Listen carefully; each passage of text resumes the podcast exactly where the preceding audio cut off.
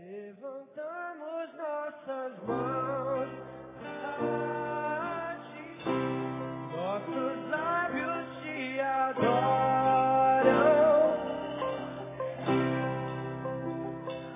Troque seu coração perante Ele, porque o Deus Todo-Poderoso está aqui para te ouvir.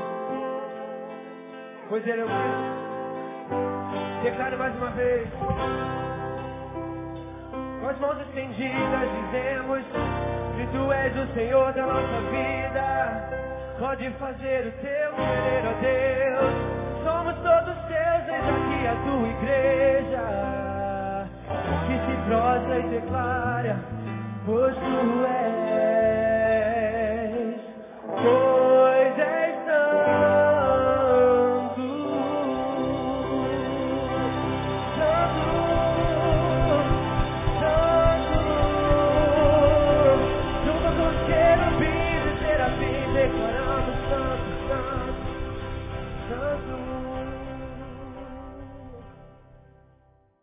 Glória a Deus. Quem está feliz, dá um glória a Deus bem alto aí. Diz assim para quem está do seu lado, dá para melhorar ainda mais ainda. Aleluia. Eu vou ser breve no que eu vou ministrar, mas você sabe quando eu falo que vou ser breve, nem sempre é verdadeiro. A intenção é essa, mas nem sempre a intenção a gente consegue, a gente consegue cumprir. Ah, não pode deixar. Eu, eu fico muito orgulhoso de ver o que está acontecendo aqui, mas me dá uma alegria assim tremenda. Por exemplo, ver uma, uma, uma coreografia como essa aqui, inteligentíssima. Quem entendeu, viu como foi inteligente a, a criação das meninas, dos meninos. Jesus usa e quem é usado por Jesus não consegue não compartilhá-lo. É, é o que a gente tem ministrado na quarta-feira. Conselhos paulinos do pastor para quem ainda tem ouvidos. Né? É, lute para que você nunca seja um ponto final, mas sempre o um meio. Lute para que você continue a ser sempre o um meio e nunca um fim. Não coloque ponto final em nada de bom que aconteceu contigo. Não coloque ponto final em nada do que a vida te deu. Nada do que legal aconteceu contigo. Não coloque ponto final em nada. Seja sempre o um meio. Quando a gente para de ser o meio, aí as coisas param de acontecer com a gente mesmo. Então fico alegre ver isso aqui. Adolescente, se a gente der espaço, os moleques têm criatividade mesmo. Se. Amém? Gostaram, né? Gostaram? E, e gosta de. Uh, uh, uh, uh. Nunca vi gritar tanto, né, cara? Isso é... Todo canto do mundo é isso. Onde você vai, ru é a linguagem dos adolescentes. E, é bom. Depois vocês vão envelhecer, não vão fazer mais isso, então façam mesmo ru e em nome de Jesus. É. Aí, se der espaço, eles criam mesmo. Se der espaço, eles são usados por Deus mesmo. Se der oportunidade, eles têm criatividade, capacidade, vigor, vida, força. E se a gente não dá espaço na igreja, o diabo dá no mundo. E os líderes das quadrilhas do mundo são tudo adolescente, tudo jovem. Os, os cafetões, as prostitutas, tudo adolescente, tudo jovem.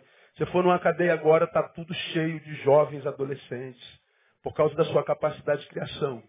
Isso é só um recadinho para os crentes velhos que estão aí, né? que reclama tanto dos adolescentes, mas muitas vezes os filhos estão longe da igreja.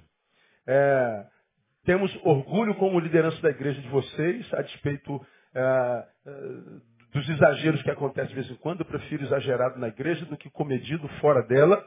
Não é? Deus abençoe vocês com toda a sorte de bênçãos. E quando vocês encontrarem um velho falarem assim, vocês são um problema na igreja. Né? Ora por esse velho. Ora para Deus levá-lo, né? que está tá na hora, né? já está tá para lá. Mas só para os que disserem que vocês são um problema na igreja. Deu para entender, não? Se entendeu, diga, uhul. Então entendeu. Agora, agora vamos falar sério. Eu sou pastor. Eu não sou esteticista como a minha esposa. Eu não trabalho com aparência, não trabalho com imagem, não trabalho com o corpo, eu trabalho com a essência do ser humano. Quando alguém vai no gabinete, não vai para falar, pastor, fiz uma lipoaspiração, isso ficou bonito. Não. Pastor, botei botox, veja se a boca ficou boa. Certamente não ficou, mas ninguém vai lá para mostrar que botou botox na boca. Ninguém vai ao gabinete ou a um consultório psicanalítico para dizer que comprou um sapato novo, não. Quem vai lá vai compartilhar o pior de si. ele vai compartilhar a essência. Ele vai compartilhar aquilo que ninguém vê nele e com quem ele não tem liberdade para compartilhar. Ele vai lá para compartilhar a essência. Então nós pastores, nós profissionais da área humana, ainda mais pastor e profissional da área humana, a gente trabalha com a essência, a gente trabalha com o lado ruim, a gente tá, trabalha com a podridão humana. A gente trabalha com aquele eu que é dentro de todos nós que ninguém conhece. E muitas vezes do qual a gente quer se livrar e não consegue.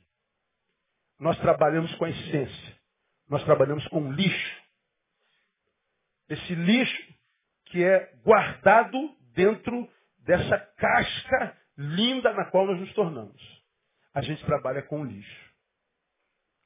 Por que, que eu estou começando o culto dessa noite assim, minha palavra dessa noite assim? Porque quando eu participo de um culto lindo como esse, impressiona.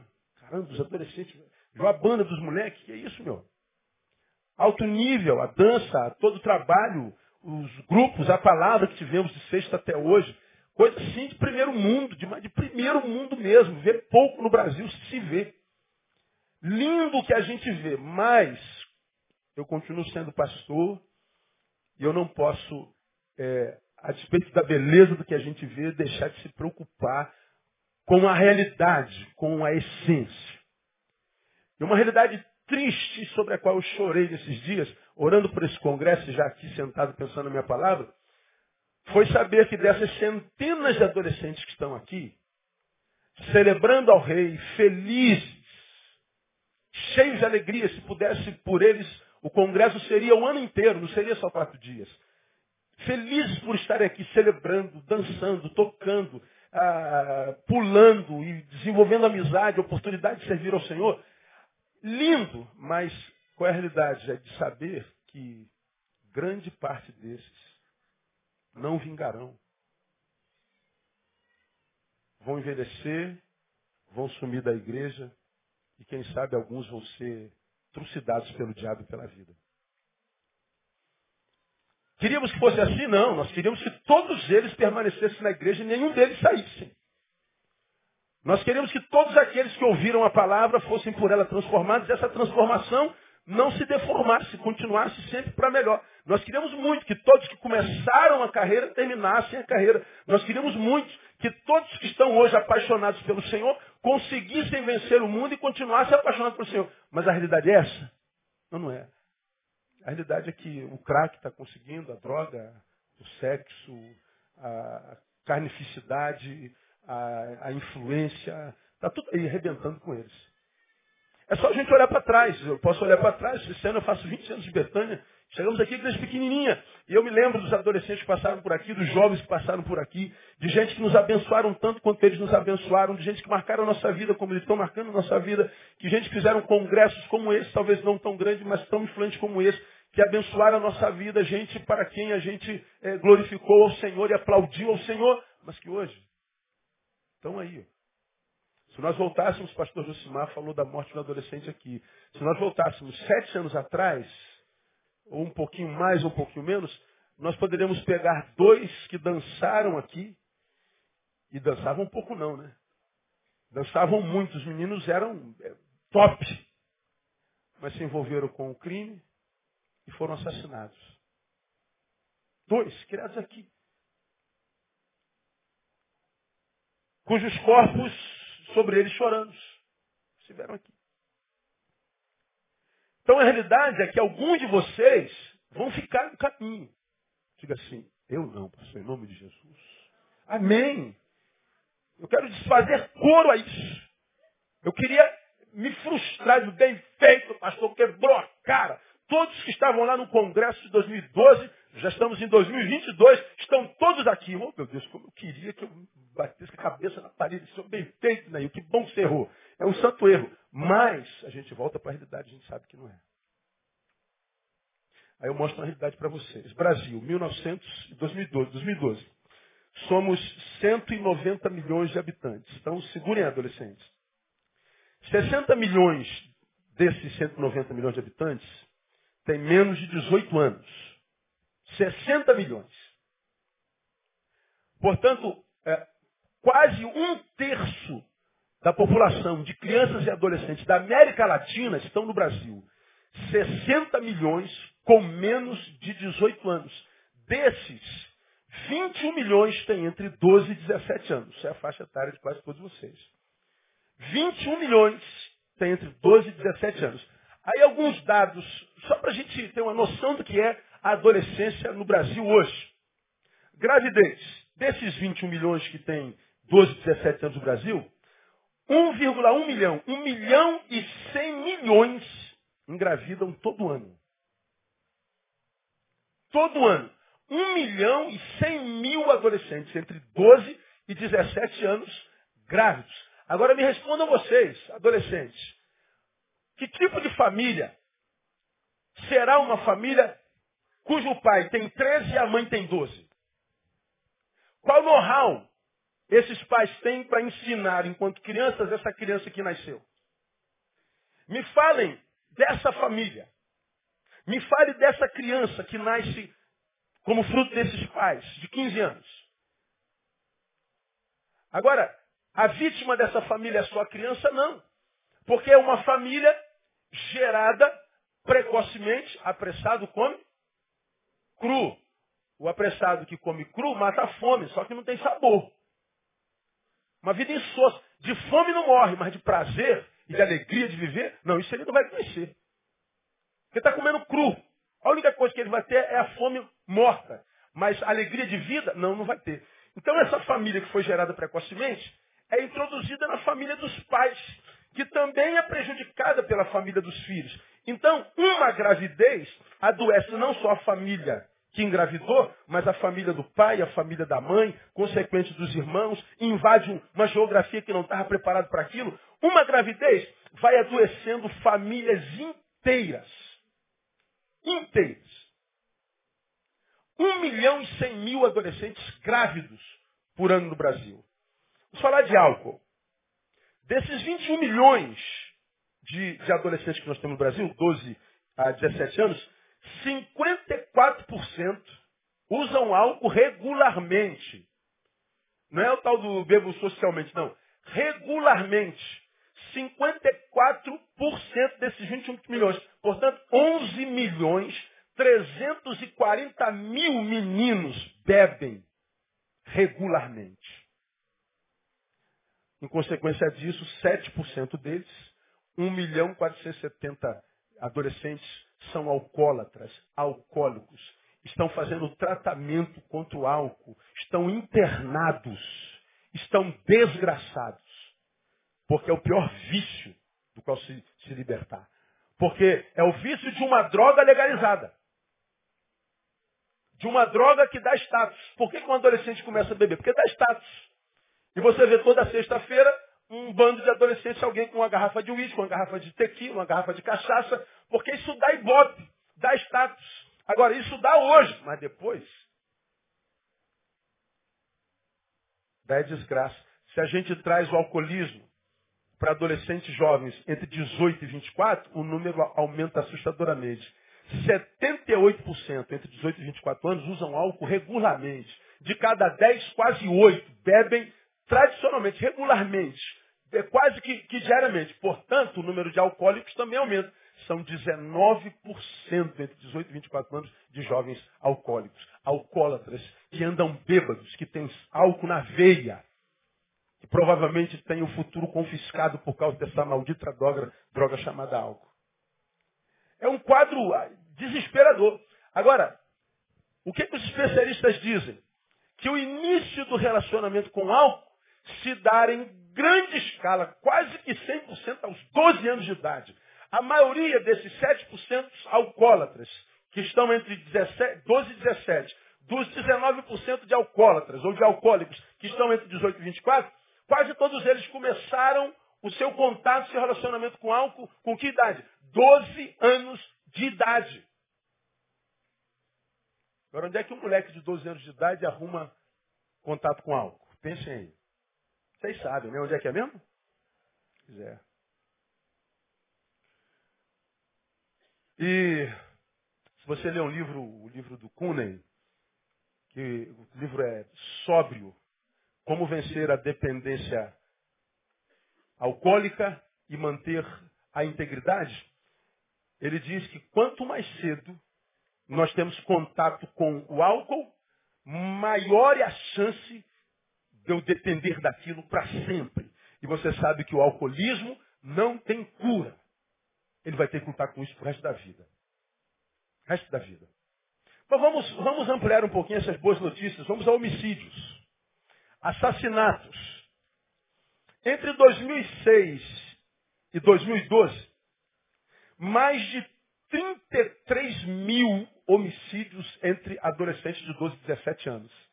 De 2006 a 2012, mais de 33 mil. Sabe o que isso significa? Quase 13 assassinatos por dia no Brasil. 13 adolescentes entre 12 e 17 anos são mortos, assassinados. No Brasil, todo santo dia.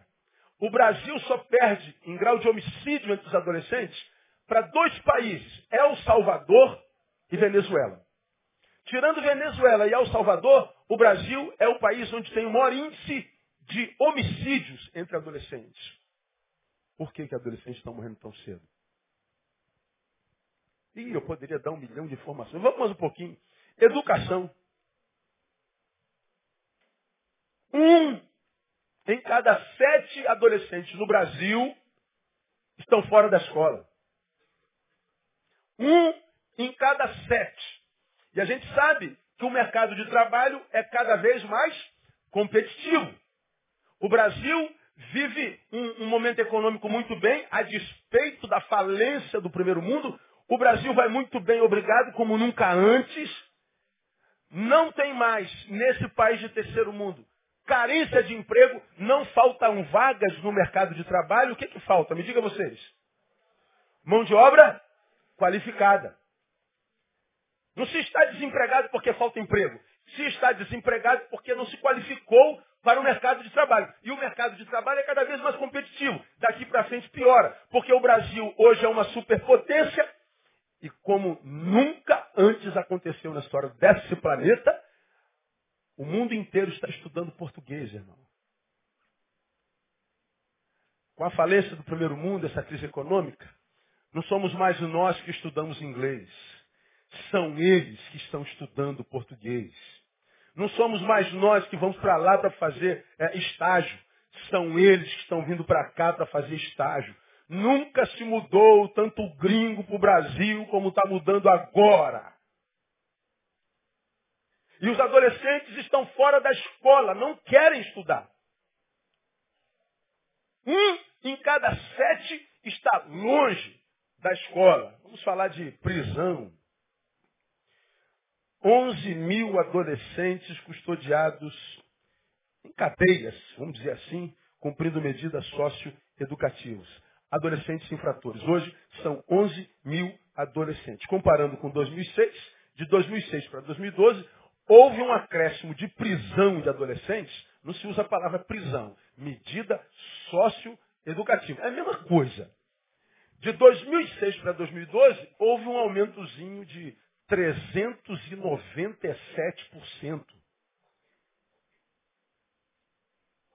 400% é a quantidade de aumento de adolescentes infratores. Por que, que adolescentes infratores estão aumentando? Primeiro porque um milhão e cem engravida. Não tem know-how, gabarito, apoio para criar essa criança que, que, gerou enquanto criança. Segundo, porque está envolvido com álcool, porque não tem como, entra em depressão, se refugia no álcool, na droga, no crack, sem falar de, de crack. Eu não vou nem falar de crack porque o negócio é sinistro. Eu vou falar assim. Estamos, fechamos uma parceria com, com o Viva Rio agora, há duas semanas, e lá com o Rubens César Viva Rio, porque o Viva Rio lançou no Brasil segunda-feira uma campanha nacional para se mudar a forma de tratamento do, do, do drogado nesse país. Porque a droga para o Brasil é uma questão de polícia. Drogado prende. Prende. E a gente vai jogando gente na cadeia, jogando gente na cadeia, jogando gente na cadeia. Agora, o número é tão grande de viciados que a gente não percebe que o problema da droga é um problema de saúde pública. Agora, por que, que o número de drogados está aumentando? Porque o país não tem um plano de saúde para tratar de dependentes químicos. Você tem alguém com crack na tua família? Não tem para onde você levar. O, o, o, nosso sistema de saúde não tem profissional que saiba tratar com overdose de crack, não sabe para onde mandar, não temos casas de recuperações competentes, não temos médicos formados para isso. O Brasil não sabe o que fazer com os drogados. Uma pesquisa diz que 1,2% da população brasileira já está viciada em crack. 190 milhões de habitantes, quase 2 milhões de habitantes viciados em crack. E aumentando todo dia. Esses trapos humanos que você vê nas cracolantes de todo canto, eles estão tão desesperados que estão recorrendo a quem agora? A igreja evangélica do Brasil, no nome de Jesus. Agora, qual é a minha preocupação? É porque a igreja evangélica no Brasil está preocupada demais em ganhar dinheiro. Cheia de gente que está querendo se dar bem na vida e um monte de pastores que está querendo tirar dinheiro dessa gente que está querendo se dar bem da vida. E o próximo? Dane, isso não tem nada a ver com isso. O Viva Rio começou uma campanha nacional chamando alguns pastores no Brasil e da liderança do Brasil para ver se a gente consegue mobilizar o povo evangélico para com esse poder que ele tem em Deus ajudar a fazer alguma coisa por essa nação. Porque eu acredito, acho que você também acredita, que a solução para essa nação está na mão da igreja de Jesus Cristo, mas da igreja que não se corrompeu. Porque foi ele quem disse, se o meu povo que se chama pelo meu nome, se humilhar, buscar a minha face, se arrepender dos seus maus caminhos, então eu ouvirei do céu, perdoarei seus pecados e, diga, sararei a sua terra. Dá uma catucada de alguém que está do céu e fala assim, a cura do Brasil está na tua mão, meu irmão. Está na tua mão.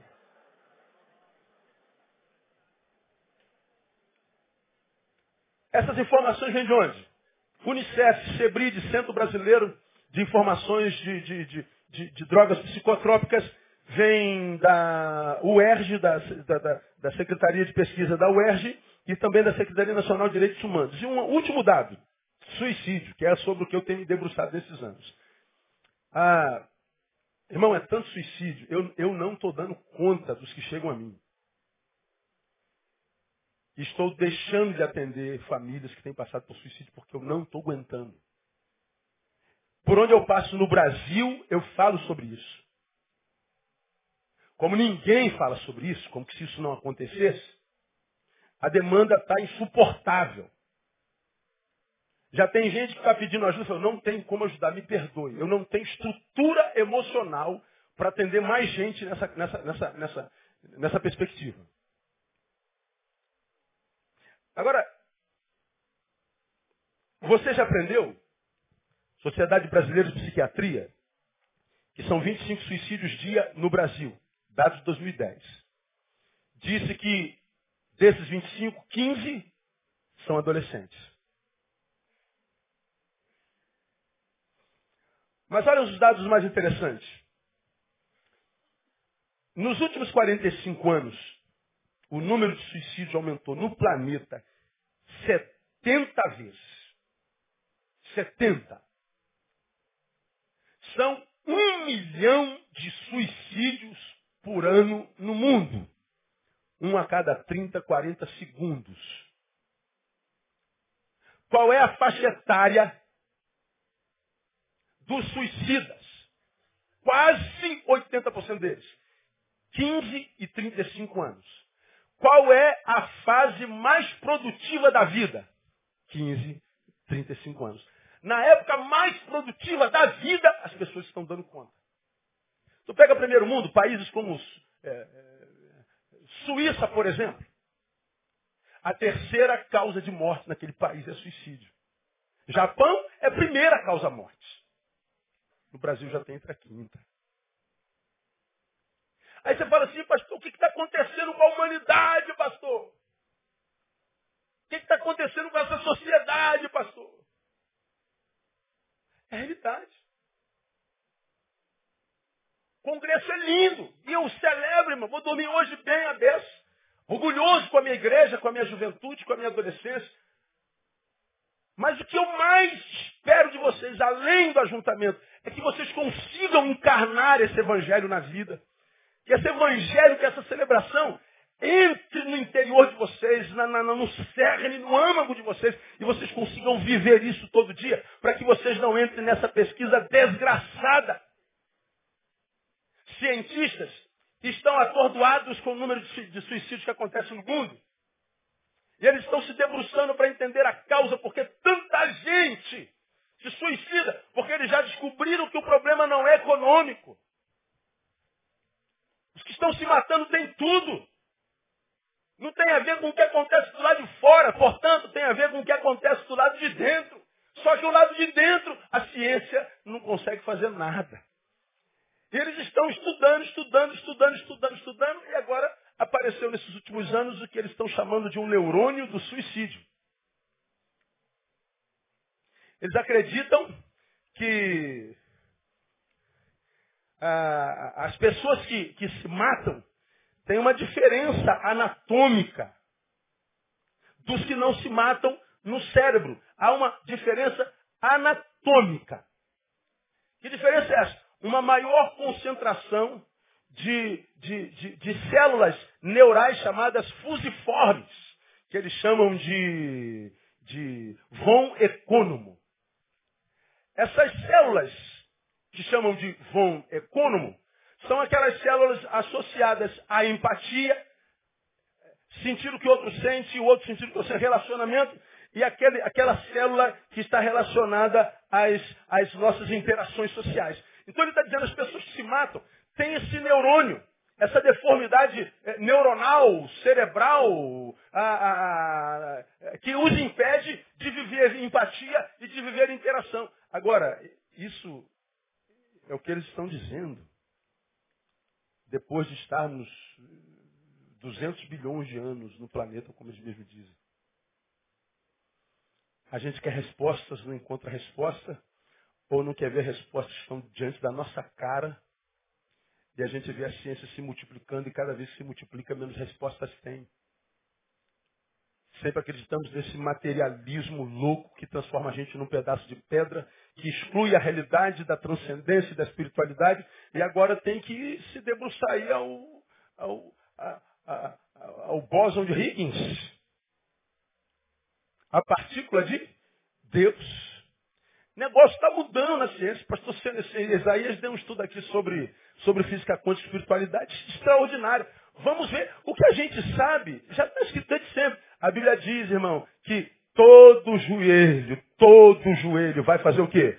Se dobrar diante de Jesus de Nazaré. A gente luta contra ele, a gente diz que ele não é Deus, a gente diz mas a Bíblia diz todos, de cientista, de coronel, de médico, de, de, analfabeto, de retardado, de gente que sabe, de gente que não sabe, de ateu, de, de, de, de, de, de, de sei lá, de todo, todo mundo vai se dobrar mais cedo ou mais tarde. Se eu sei que eu vou me dobrar, por que eu não faço isso antes de eu adoecer?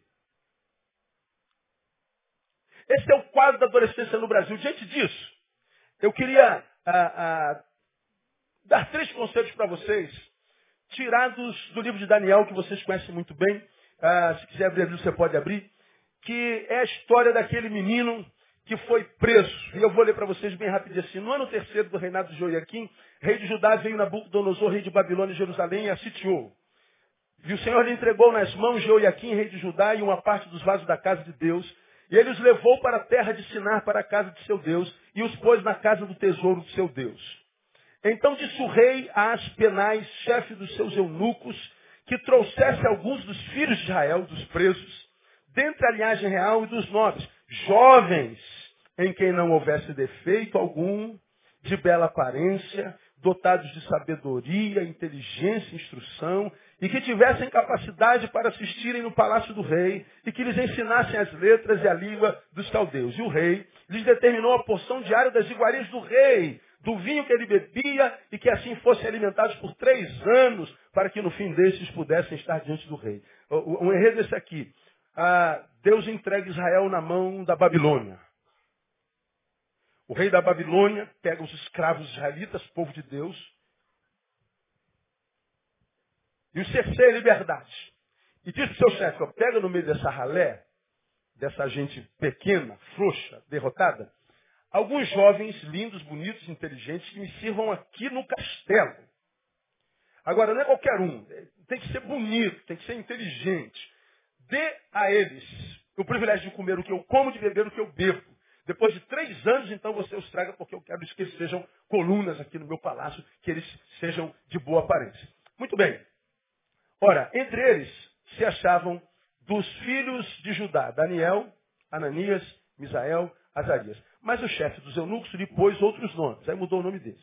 Daniel, porém, propôs no seu coração, essa é a frase aqui, ó, não se contaminar com a porção das iguarias do rei. Repita comigo, não se contaminar com a porção das iguarias do rei.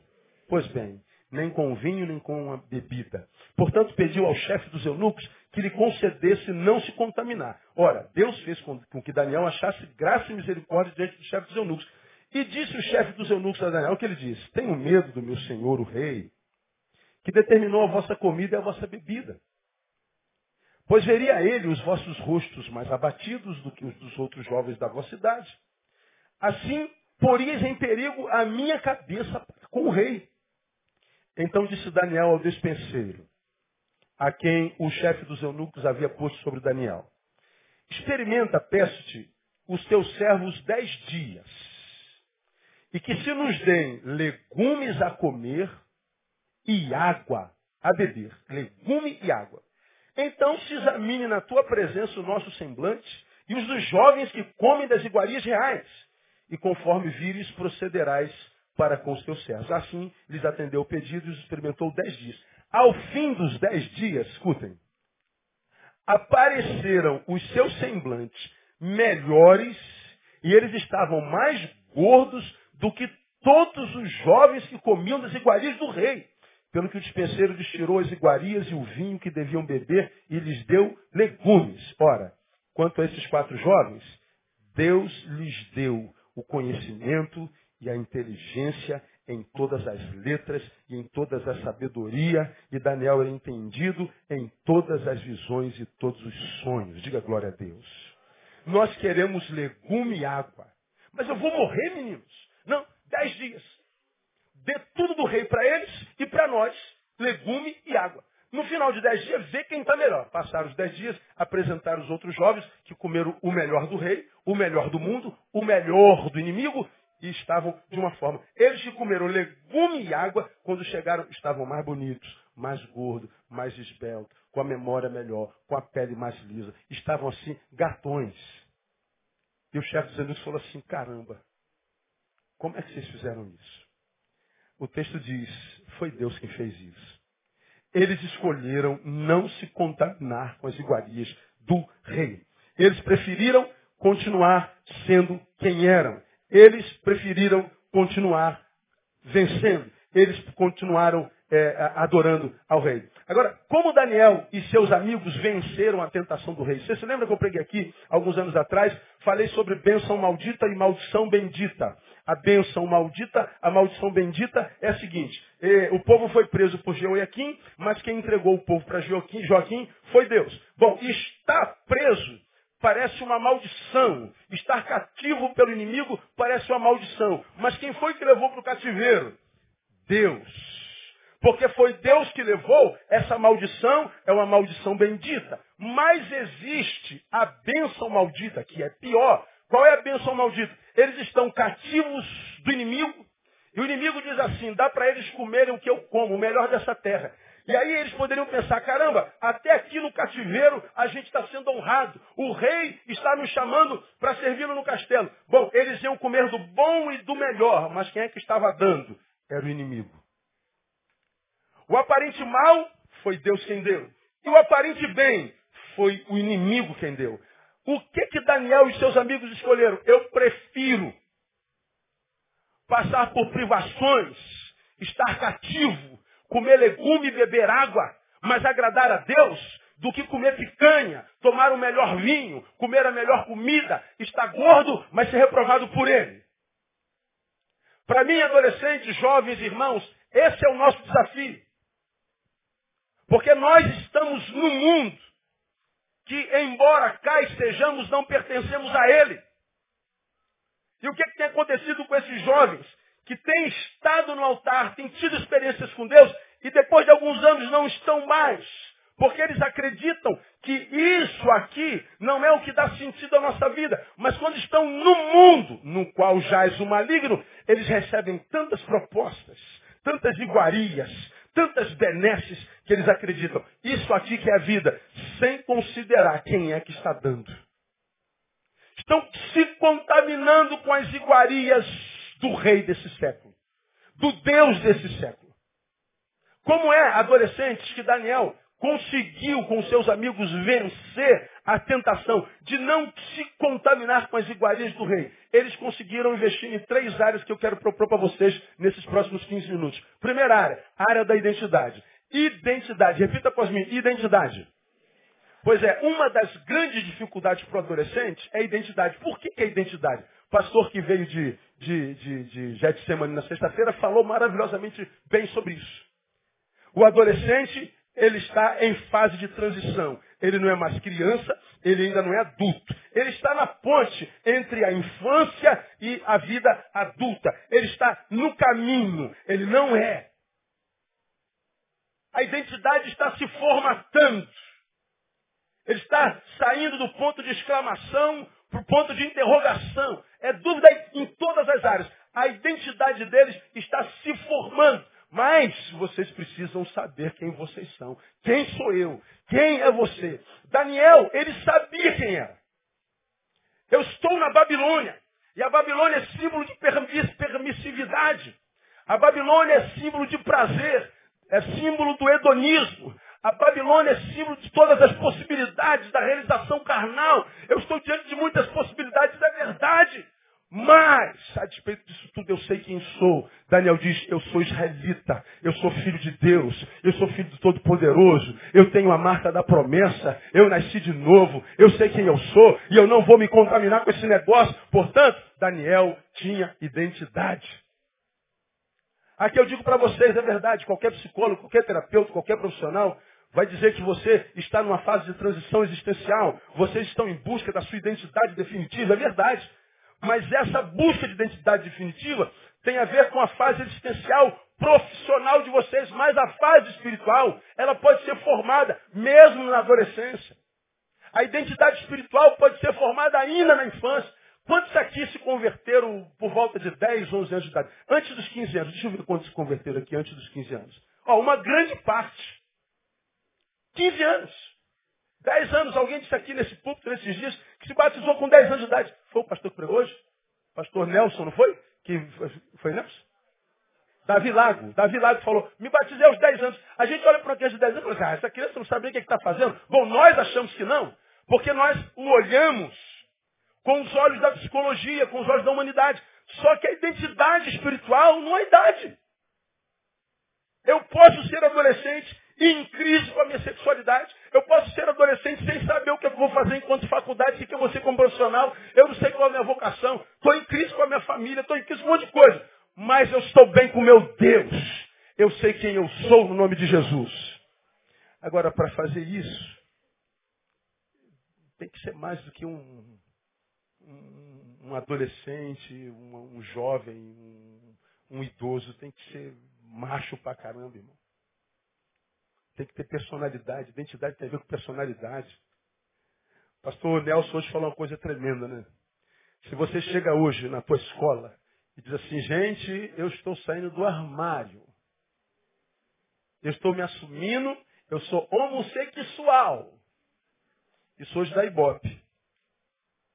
Agora chega lá e diz assim, ó, gente, eu sou virgem. O que, que acontece com o jovem? Vai ser zoado até Jesus voltar. Por quê? Você é diz, pois é, quando a gente fala do homossexual, quando a gente fala da prostituta, quer legalizar a, a, a função dela como profissional, a gente diz, pô, cara, o que ela está dando é dela, o problema é dela. O que ele está dando é dele, o problema é dele. Ora, o que eu não estou dando é meu, o problema é meu. Diria o virgem. Mas o virgem não pode falar, não é meu. Não são meus esses buraquinhos aqui, são. Eu não vou dar. Agora, quando o assunto é homossexual, aí não, tem que ter passeata, você não pode falar mais nada, você não pode julgar mais nada, porque todo mundo tem liberdade, os direitos são iguais. Agora, chega na sua sala e diz que é virgem. Não precisa falar, mas se alguém souber, sabe que é chacota. Portanto, não basta ser um virgem, tem que ser um virgem que tenha personalidade. Vivemos uma inversão de valores maldita. Você chega na tua faculdade, está todo mundo fumando um baseado. E a gente diz, pô, cara, todo mundo fuma. Legal, vocês somos livres, cara. É verdade. Eu também sou livre. Sou tão livre que eu escolhi dizer não para esse baseado. Bom, você diz que não fuma baseado, você é o careta. Você é o mané, você é o otário. Você é o vacilão. Já é taxado como retrógrado na faculdade. Portanto, é verdade que a adolescência é uma fase de transição, é uma fase que está em busca de identidade. Mas vocês, adolescentes, já devem saber quem vocês são em Jesus. Vocês são filhos de Deus, irmãos de Jesus, salvos, remidos, lavados pelo sangue do Cordeiro. E nele você pode assumir a sua identidade em qualquer lugar, no nome de Jesus. Dá uma catucada de alguém que está do seu lado e fala assim, seja homem, irmão, ou mulher. Porque na existência, vocês não estão prontos, mas para Deus vocês já estão prontinhos. Eu vos escolhi jovens, mancebos, diz a palavra, porque sois fortes. Ó, já tem uma identidade. A palavra de Deus habita em vós. E olha só, já vencestes o maligno. Vocês não vão vencer o maligno, vocês já venceram no nome de Jesus. Só que ele se apresenta para vocês como se ainda não fosse um derrotado. Ele late como se fosse um Rottweiler. Ele ruge como se fosse um leão. Mas nada, irmão. Aquilo é um gato disfarçado. É carnaval na vida dele a vida inteira. Você tem poder para derrotá-lo no nome de Jesus. Mas precisa de personalidade, identidade. Daniel escolheu não se contaminar. Os outros irmãos dele, os outros prisioneiros de Israel, todos eles comeram as iguarias do rei. Mas eles disseram, eu não vou comer. Como é que a gente vence essa estatística, estatística maldita, desgraçada que está aqui, gente? simplesmente tendo personalidade. Não se permitir ser uma Maria, vai com as outras. Maria tudo bem, mas ir com as outras não. Mas todo mundo faz, João. O problema é deles. Meu nome não é todo mundo. Meu nome é Neil Teixeira Barreto. Agora, para fazer isso, precisa mais do que ter fé, tem que ter personalidade, tem que ter identidade. Agora, o que é problema quando o assunto é a identidade do adolescente? Irmão? O problema é que a identidade tem muito a ver com imitação. O que nós somos tem muito a ver com o que nós vemos. E onde é que mormente é gerada a identidade de um adolescente? Onde que os adolescentes têm que ser formados? Me digam vocês. Em casa. E como é que estão as nossas casas? arrebentava. Aqui vão as palavras, vai uma palavra aos pais. Eu recebo muitos pais reclamando dos seus filhos. Eu recebo muitos pais pedindo oração pelos seus filhos. Eu recebo muitos pais pedindo, pelo amor de Deus, o que, que eu faço com meu filho? Não está dando mais, eu não estou suportando mais esse moleque, essa moleca. E eu sei que quando um adolescente chega aos 18 ou 16, acredita que saiba tudo. E aí, esse tudo que sabe transforma o pai no inimigo, e por que, que o pai se transforma no inimigo o adolescente? Deixa de ser burro. Por que, que você acha que o pai é inimigo? Porque o pai está castrando vocês, dizendo não. A mãe está roubando a alegria de vocês. O irmão está tirando prazer. E você acha que o amigo é gente boa porque o amigo não te diz não nunca. A rapaziada da escola não diz não nunca. Teu namorado não diz não nunca. Teus amigos da, da, festa não diz não nunca. Agora o pai e a mãe diz não, porque eles já passaram por essa estrada. O seu amigo da escola, da tua idade, nunca passou por aquela estrada. Quem passou por aquela estrada sabe o que tem lá no final dela. Por isso a gente está dizendo, não, filho, eu estou tirando o teu prazer aqui hoje. Estou roubando o teu sorriso hoje para que você não chore para sempre. Só que quem está do teu lado, na tua faixa etária, também não conhece lá o futuro. Ele só quer sorrir contigo. Quando o pai teu tira você dele, ele lança você contra o seu pai, ou vice-versa. E você então acha que pai e mãe que é inimigo. Pai e mãe é quem mais ama vocês no mundo. Estou certo ou estou errado, pais? Pois é. Agora e para convencer nossos filhos disso? E para botar na cabeça do moleque que o não é a bênção, é, é a maldição bendita. E que o sim do amigo é a bênção maldita. Só se tiver personalidade. Só se tiver identidade de saber quem é. Só se tiver capacidade de maturidade, ainda que informação, de entender, caramba, estou entre meu pai e minha mãe, meu namorado que eu conheço há mais de, de, de três horas, não é? Estou perdidamente apaixonada. É o amor da minha vida, mãe. Não dá, minha, minha vida, quantos você tem, filho? Treze. É o amor da sua vida. Aí pega você, adolescente, quantas vezes você já, já, já se apaixonou nesses três anos de vida? É umas 38 vezes, não é verdade? Falta umas 40 ainda até os 18. Não é? Mas é o amor da minha vida. Pois é, aí o pai e a mãe, que tem uma visão mais alta, porque olha de cima para baixo, diz não. Aí ele está roubando teu sorriso, teu amor, tua paixão, o amor da tua vida. Pois você poderia pelo menos falar assim, pô, cara. Será que meu pai realmente está querendo me gerar mal? Me, me, me, me, desgraçar minha vida? Ou será que sou eu que não estou entendendo? Será que sou eu que não estou entendendo? Não, tenho certeza que eu estou certo. É legal. Claro, porque a gente vê a vida do patamar da vida que a gente está. É como quem sobe uma escada, já preguei sobre isso aqui. Quem vê o horizonte da vida no primeiro andar tem uma visão de mundo. Quem sobe a escada vai para o décimo andar, tem outra visão de mundo. Quem sobe o elevador vai para o vigésimo andar, tem uma visão muito mais ampla de mundo. De modo que cada um tem um mundo que merece. Aí quando nós pegamos alguém que está no vigésimo andar e vai discutir com alguém que está no segundo, pronto, vai dar briga. Porque quem está no segundo acredita que está vendo o mundo inteirinho, sem considerar, pô, mas esse cara, esse cara, pelo tempo de vida que ele tem, ele já deve estar no décimo quinto.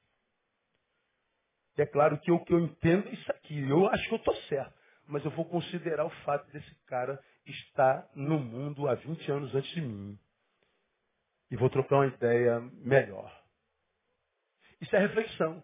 Não precisa ter 20 anos para fazer isso. É só pensar. Como adolescente dá para pensar assim. E nós, como pais, precisamos entender que os nossos filhos eles são formados ou deformados à proporção do que vem em nós. O sinal que marca a adolescência é a interrogação. Eles querem entender. Só que essa geração, como você tem ouvido aqui, ouve com os olhos e não com o ouvido. Eu acredito que as próximas gerações vão nascer sem orelha, porque não ouve mesmo serve para nada. Agora, os olhos estão cada vez mais atentos. Eles estão vendo a nossa postura. Eles estão vendo que aqui nós dizemos, nós te amamos, Jesus. Mas lá em casa nós não temos Jesus nem perto da nossa casa. Nós falamos aqui de ética, mas lá nós somos o mais canalha. Para os nossos filhos, nós somos aqueles que eles veem em casa e não aqueles que eles imaginam que sejamos na igreja. Nossos filhos não ouvem nossos discursos. Eles leem a nossa vida. Então, quando eu falo que nós precisamos ter identidade como Daniel, nós estamos falando também que essa identidade é formada em casa por nós. Agora, se você tem consciência de que tua vida com a tua esposa, mesmo que você tenha separado dela, porque eu posso me separar de alguém com dignidade. Eu posso me separar de alguém como gente madura, como cristão. Deveria se separar? Não. Mas Deus preconiza isso por causa dos vossos corações, é melhor o divórcio. Deus abomina. Mas consentiu. Já que não é possível a convivência, nos separemos com dignidade, como cristãos, como gente. Não precisamos vitimar as crianças mais do que elas já são vítimas, porque a maior vítima disso são as crianças. E nós vemos no mundo onde nós, seres humanos, estamos deformando tanto, estamos caindo naquela qualidade de 2 Timóteo capítulo 3, principalmente a primeira, amante de si mesmo. Preguei sobre isso aqui, ó, várias vezes. Filautós, filos autós, amante de si mesmo. O filautós não é alguém que tem autoestima, não. É alguém que se tornou tão egoísta que o outro é desconsiderado. E nós estamos vendo isso nos pais. Eu atendi alguém essa semana, está chegando aí na fase dos 40, ela falou assim, pastor, eu quero viver minha vida. Hoje eu quero ver minha vida. Acho que eu não amo mais meu marido, eu não amo mais minha família, e eu, eu quero ver minha vida. E nem filho vai me impedir disso. Nem filho. Eu amo a minha família, mas eu me amo mais. Eu falei, legal, poderia ser autoestima, não é verdade? Qualquer psicanalista aprovaria a, a, a postura dela ou dele. Qualquer psicólogo, talvez, principalmente os behavioristas comportamentais, é, apoiaria lá o, o, a, a postura dele. Legal. Só que nós precisamos saber dimensionar o que é amor próprio e o que é egoísmo. Quando o desejo de viver a minha vida atropela valores transcendentes, quando viver a minha vida atropela valores inegociáveis como família, eu não estou tendo amor próprio. Eu fui adoecido pelo egoísmo ao ponto de não me preocupar com o futuro dos meus próprios filhos. E eu estou vendo um monte de pais fazendo isso. Tomados pelo hedonismo, pelo egoísmo, tornando-se amantes de si mesmo, achando que depois dos 40 perderam muito tempo cuidando de família e agora quer viver a sua própria vida. Ou seja, você está deixando amores para viver novos amores, que são terra a ser conquistada, mas que você não leva em consideração que depois de conquistadas, são terras que perdem os valores. Aí o que, que acontece? E você me tem ouvido falar sobre isso aqui muitas vezes. Aquele cara que chegou aos 40, 45, quer saber se ainda é possível conquistar uma gatinha. Porque a mulher dele já está com 40, então troca por duas de 20. Ou a mulher que chega aos 40, está com problema com a terceira idade, com a meia idade, aí vai tudo encurtando. A calça vai encurtando, a saia vai encurtando, a camisa vai encurtando, e ela vai encurtando tudo. E vai botando, era, era GG, bota G, de G bota M, de M bota P, e aí vai encurtando. Aí a barriga cai em cima da, da, da, do cinto assim, ó. Aí tem sempre um passar fome que faz fio-fio, ô gostosa. O cara está morrendo de fome.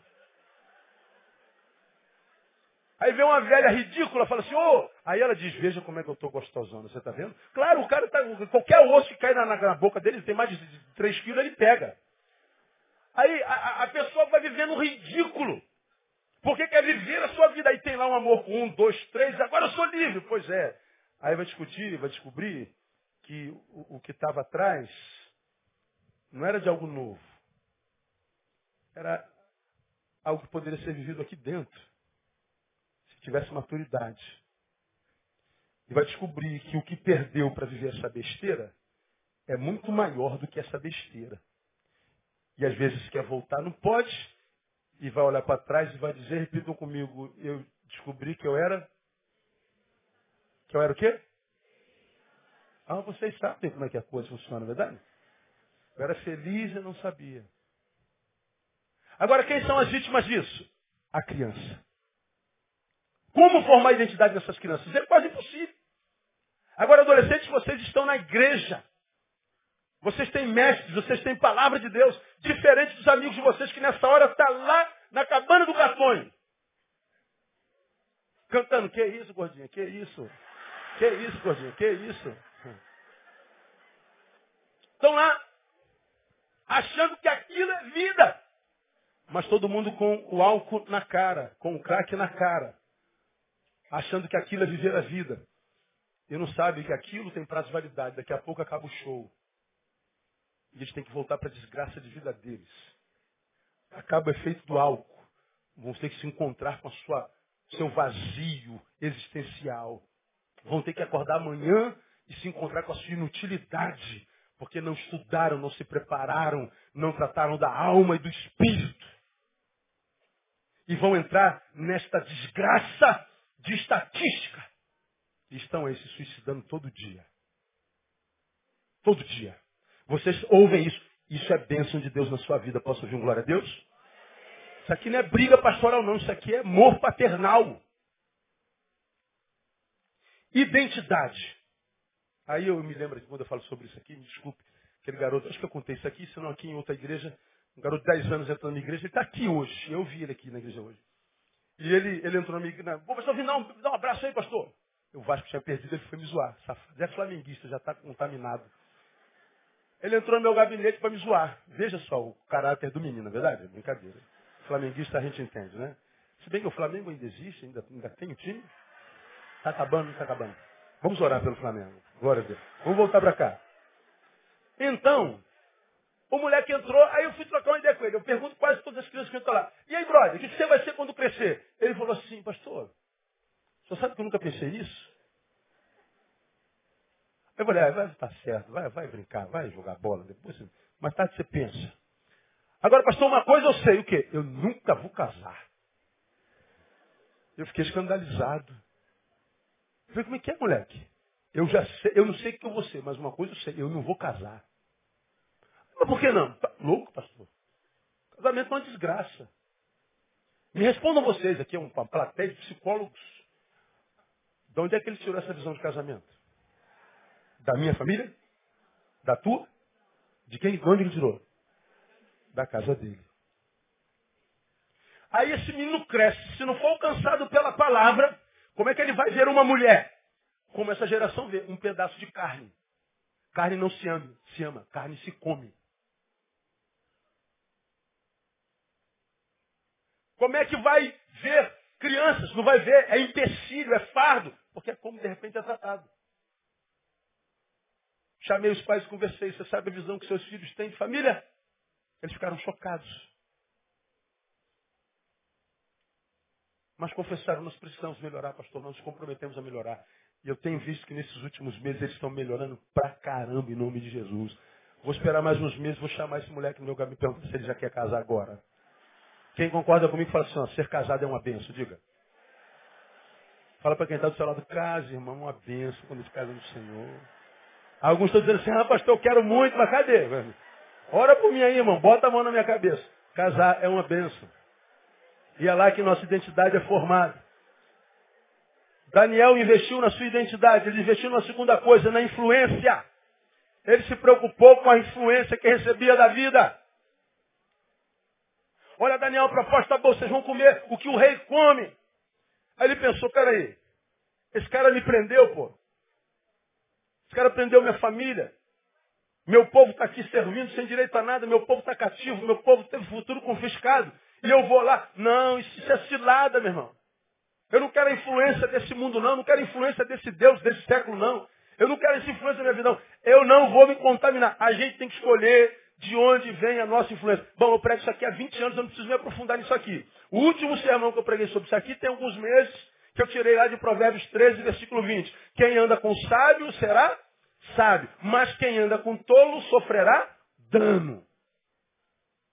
Quem anda com sábio será sábio, quem anda com tolo sofrerá o dano. Aí você vê essa geração que tem essa estatística aqui. 13 mortes por dia, gente que se suicida 15 vezes por dia, a cada 30 segundos um, um, se matando, gente desesperada, gente todo mundo presa, todo mundo alcoólica, todo mundo drogada, todo mundo ferrado, construindo uma sociedade insuportável, todo mundo ficando louco, e a gente diz, meu Deus, onde é que a gente vai parar?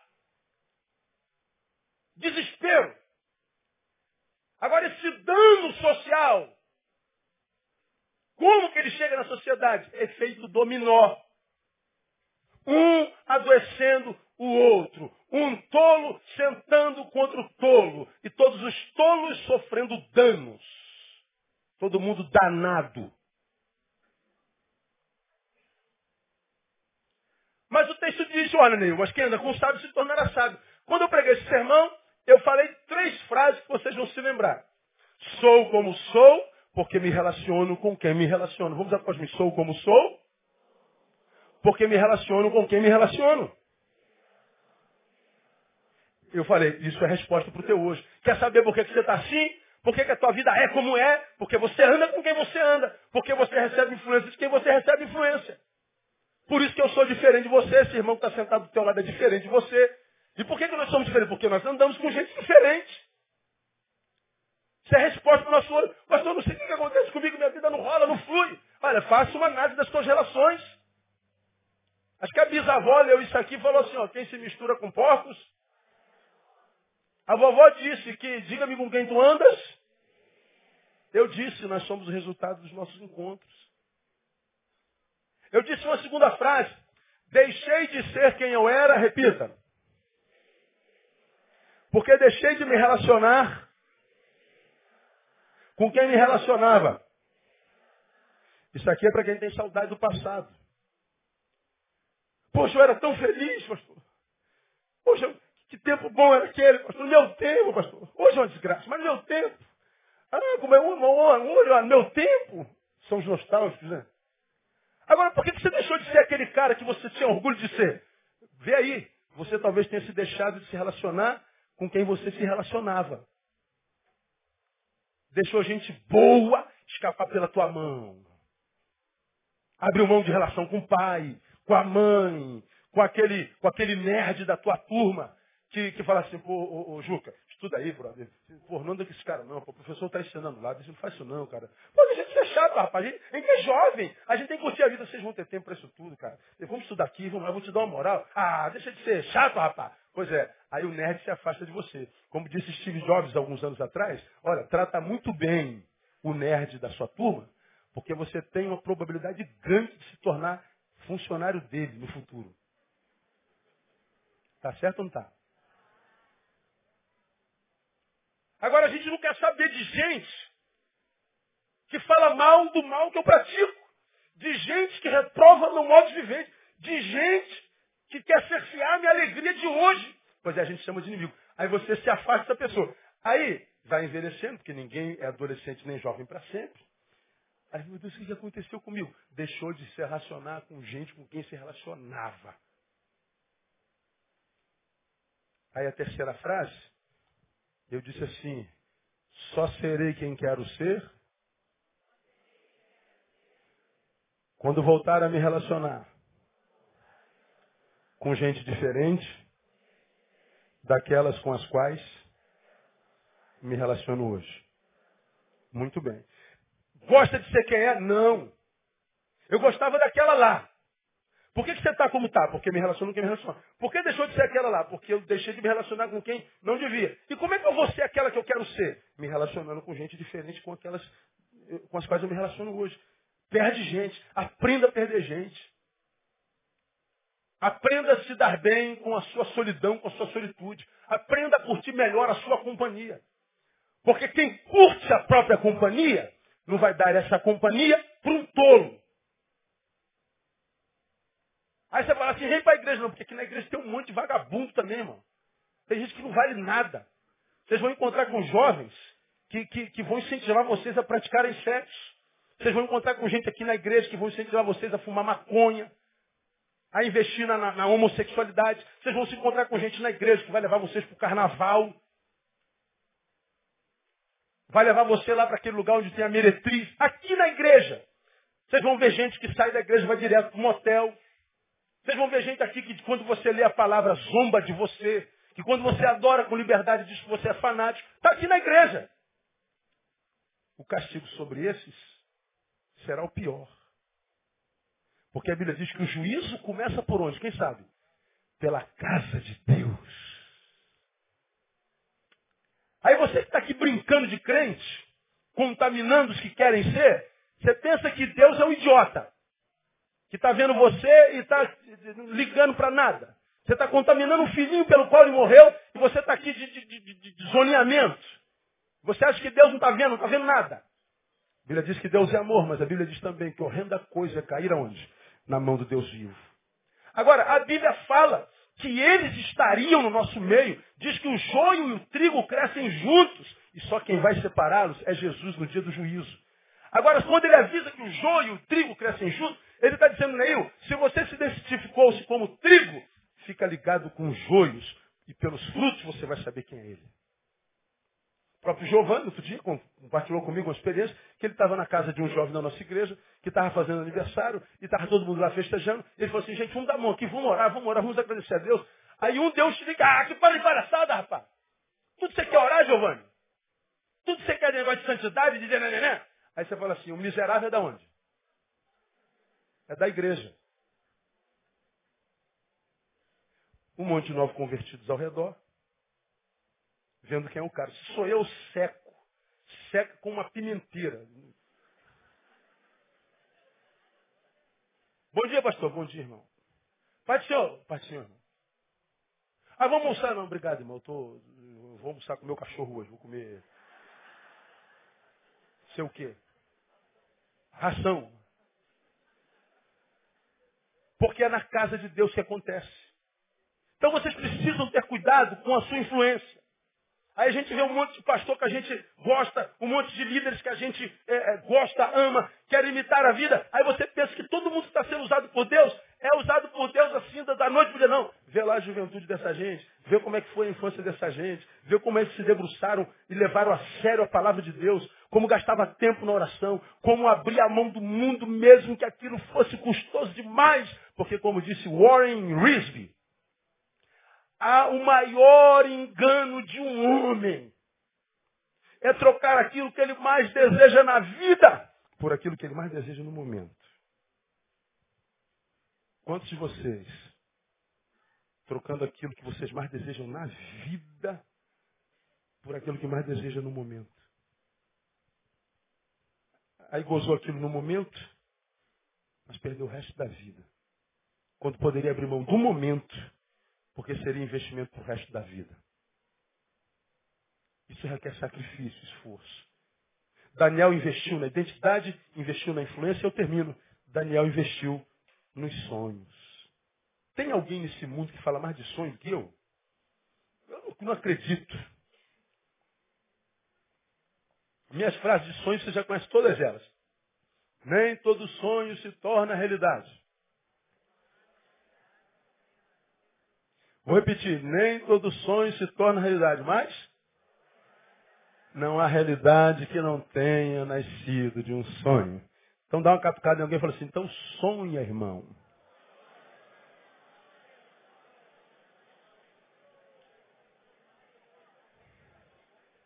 Adolescente, o que, que você sonha na vida? O que, que você vai ser?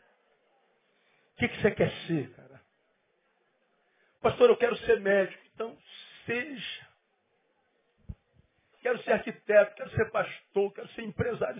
Seja o sonho. Corra atrás desse negócio. E quem estiver atrapalhando da coisa, se me larga e vai. Corra atrás dos teus sonhos. Pô, pastor, mas está todo mundo curtindo a vida, pastor. Pois é, estão curtindo a vida agora. Porque papai ainda dá 10 mil reais, 20 mil reais. Quando fizer 18, papai vai falar assim, vai trabalhar, vagabundo. Tu acha que eu vou te sustentar o resto da vida? Agora, você que está abrindo mão do, do, do curtir a vida aqui, você está estudando, você está ralando. Daqui a pouco está com 22, já está empregado, ó. Aí teus amiguinhos, estão tudo aí, ó. Perdidão, e você aos 22, 25. E se não for aos 25, não tem problema, pode ser aos 35. Aí chega aí aos 40, fazer adolescente pensar em 40 é uma, uma, é uma heresia, né? não dá. Porque 40 está tão longe e a gente imagina que vai demorar, não é verdade? Agora quem tem 40 aí demora, irmão? Demora? Não é caso irmão é rapidinho. Irmão, meu irmão, ai meu Deus do céu. Eu fiz 15 anos ontem à noite, cara. Já passou, eu estou com 46. Dia 1 de agosto eu faço 46. Me dá um presente aí, tá, irmão? Todo domingo eu estou falando, você não. 46 anos, hoje eu tenho uma filha de 22. De 17. Meu Deus do céu, mas passa muito rápido. Agora, qual o problema do tempo passar rápido se você aproveitou cada instante? Qual o problema de envelhecer se você viveu todas as fases, quando foi adolescente, foi adolescente, quando foi jovem, foi jovem, e agora que está maduro, é maduro. Tá com teu dinheirinho para levar tua mulher para comer uma pizza aí. Conhecer Campos do Jordão, zero graus deu ontem. Hã? Tu tem teu dinheirinho para isso, pega teu carrinho aí, pode ser um ponto zero, irmão, seis horas para chegar em Campos do Jordão. Mas, mas chega, meu. Mas chega. Fez aniversário, dá para comprar aquele presente. Por tirar. Rapaz, essa geração é a geração que tem filho tarde, não é verdade? Aí tu passa no shopping, tu vê um monte de pais com filhinhos que tu pensa que é avô. Mas é pais. Eles escolheram ter filho mais velho porque ah, curtir a vida, legal. Agora teve um grupo que escolheu ter filho mais cedo. Aí quando chega na meia idade, os filhos já estão tá tudo casados. Aí tua esposa, não são do vinho, ó. Pega a tua identidade, vê se você não melhorou de, de lá para cá. A gente vai envelhecendo porque a gente está em Cristo. A gente vai ficando mais bonito. Quem concorda, diga glória a Deus. Diga para tua amada, você está mais bonitão hoje, amor. Hoje, amor, eu não troco mesmo por aquela com quem eu casei, mas não troco mesmo. Como eu casei, eu pesava 61 quilos, cara. Essa mulher me amava, essa me amava demais. Para casar com aquilo, tinha que amar muito, era só orelha e cabeça. Não tinha mais nada, não. Vejo minhas fotos, eu dou glória a Deus, assim. Hoje não, hoje eu sou toda, né? Só não enxergo bem até hoje, o resto está bem. Né? Aí, tem a vida inteira para curtir, a vida inteira. E a curtição da maturidade é melhor porque a probabilidade do erro é menor. Você conhece mais as pessoas, identifica mais os falsos, conhece os caminhos, as estradas pelas quais você já passou, caiu, levantou, voltou, teve que começar de novo. Você já conhece aquilo, então os erros são menores, então é a melhor fase da vida. Então não troque essa fase de adolescência, não é fase de curtição, é fase de preparação para o resto da vida. Isso é fase de estudar, isso é fase de, de, de cair dentro do livro, isso é fase de, de, servir ao Senhor, de se apaixonar por Ele, de mergulhar na palavra, de conhecer a sua palavra, porque a Bíblia é o livro Procon espiritual. A gente conhece todos os nossos direitos em Cristo Jesus aqui, e quando o diabo quiser nos enganar, oh, para de palhaçada, rapaz. Eu conheço meus direitos em Cristo Jesus. Adolescência é época de encher a cabeça com conteúdo, porque ela está vazia de encher o coração de sentimentos saborosos, porque o mundo está querendo jogar entulhos malditos sentimentais dentro da gente. Ódio, mágoa, amargura, frieza, indiferença. Isso é adolescência. Então a minha oração, terminei, gente. É que, é que, meu Deus, esse congresso seja assim um, divisor de águas na história de vocês. Que vocês se apaixonem pelo mestre, ele que concede isso tudo aqui que vocês se apaixonem pela igreja dele, porque igreja nenhuma dá o que a igreja de vocês está dando. Pastor teve aqui, eu nunca vi uma igreja que comprou um terreno, montou uma toca só para adolescente. Eu também nunca vi no Brasil inteiro. Mas vocês têm isso, então aproveitem isso. Nós mais velhos não tínhamos nada disso, cara. A gente, nosso congresso era assim, da vida as vagas procelosas são. Se com desalento julga tudo vão. E a gente vem dirigir um congresso de gravata, meu irmão. Terno e gravata, tinha que dar exemplo. Meu Deus do céu, hoje o adolescente pode ser quem é. E mesmo podendo ser quem é, se deforma. Então, seja quem vocês são. Pastor, eu gosto do reggae, bota teu Rastafari se teu pai deixar, mas adora o Senhor. Pastor, eu gosto do, do, heavy metal. Mas ame ao Senhor, eu gosto de MPB, eu gosto de Valdir Soriano, mas adore o Senhor, eu gosto da. Que é isso, gordinha? Adore o Senhor. Você pode ser quem você é, cara. Pega o que você é e faça assim, Deus, eu me ofereço como sacrifício vivo no seu altar. Quero ser para a tua glória. Usa minha juventude, meu talento, minha capacidade de aprender. Usa meus sonhos, usa meu corpo, usa minha vida para a tua glória. Então sonhem. Corram atrás desse sonho. Mas sonhem sobretudo como Daniel sonhou. Meu sonho é dar prazer ao Deus da minha vida. E eu não vou me contaminar com as iguarias do rei. Ele não se contaminou. Perdeu o quê? Diga, nada. Depois de dez dias, ele estava mais bonito, mais lindo. E Deus disse, um corpo bonito como esse não pode estar vazio por dentro. Diz que Deus o abençoou com toda a sabedoria, com toda a graça e lhes deu entendimento sobre tudo. Deus é o Deus da sabedoria e o Deus da graça. Então minha oração é que Deus abençoe vocês com toda sorte de bênçãos espirituais, mas que sobretudo lhes dê a graça de ter uma identidade espiritual, de ter a graça de cuidar das suas relações e lhes dar a graça de sonhar para a glória de Deus. A Ele a honra, a glória e o louvor pelos séculos dos séculos. Não aplauda agora não. Aplauda agora, não aplauda agora não. Eu vim com essa camisa de propósito. Pesada ela, né? Dá para ler daí? Leiam para mim, por favor.